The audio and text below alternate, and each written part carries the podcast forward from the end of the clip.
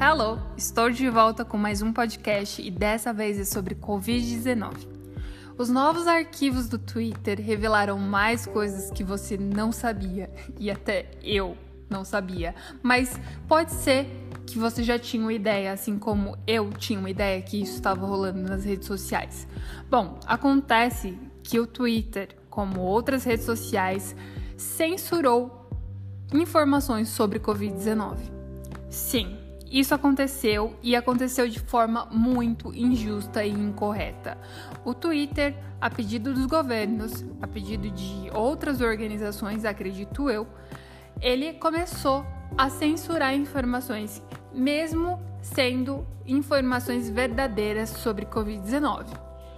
Isso aconteceu com médicos especialistas, com uma galera que estava comprovando cientificamente assuntos sobre Covid-19 e essa discussão simplesmente foi barrada.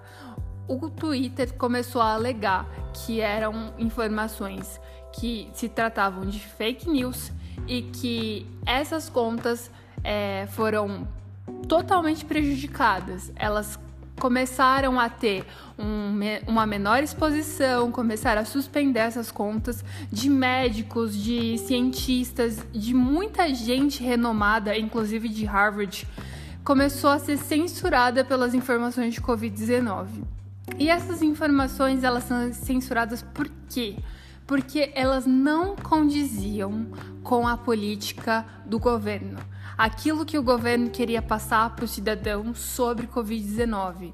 Mesmo sendo informações com dados baseados em estudos, elas começaram a ser desvinculadas, digamos assim, da plataforma, assim como as pessoas que estavam é, comentando e postando esse tipo de dados foram censuradas e até mesmo tiradas de redes sociais. E isso aconteceu de maneira muito frequente. Muitas pessoas, muitos especialistas, inclusive postando dados da própria CDC e do governo americano, da OMS, foram atacados, inclusive por bots que são programados para atacar perfis com esse tipo de informação. E o governo começou a pressionar muito as redes sociais para fazer isso, inclusive informações que eram anti-vacina, ou seja, que mostravam.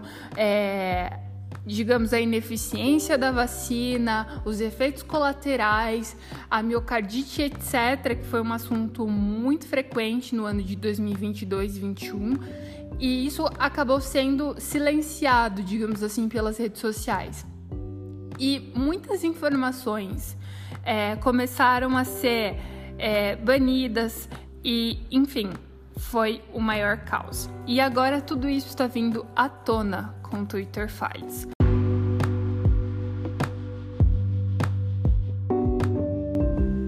Eu sei que agora você está unindo alguns fatos, como por exemplo as pesquisas do Google, todas se tornaram prós à política do governo.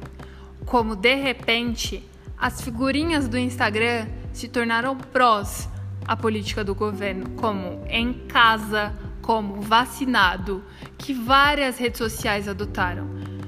E não foi só o Twitter que adicionou e censurou toda essa falcatrua nas redes sociais. Não.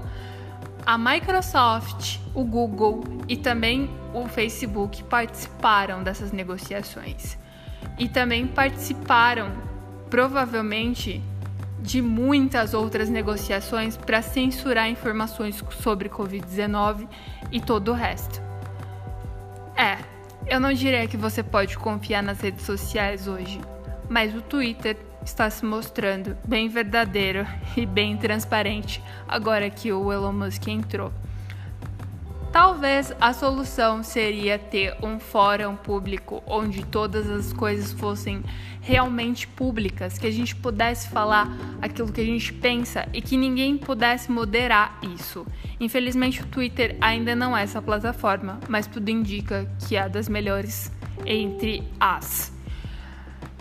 Essa é a minha informação hoje, para que você pense sobre as informações que você está recebendo e para que você repense duas vezes antes de duvidar de uma informação, antes de considerar uma informação como fake news, sem realmente fazer um trabalho investigativo sobre isso.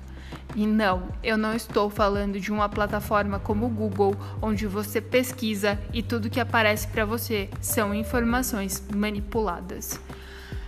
Esse foi o Nui Crua de hoje e eu espero vocês no próximo episódio. Beijo, a gente se vê por aí.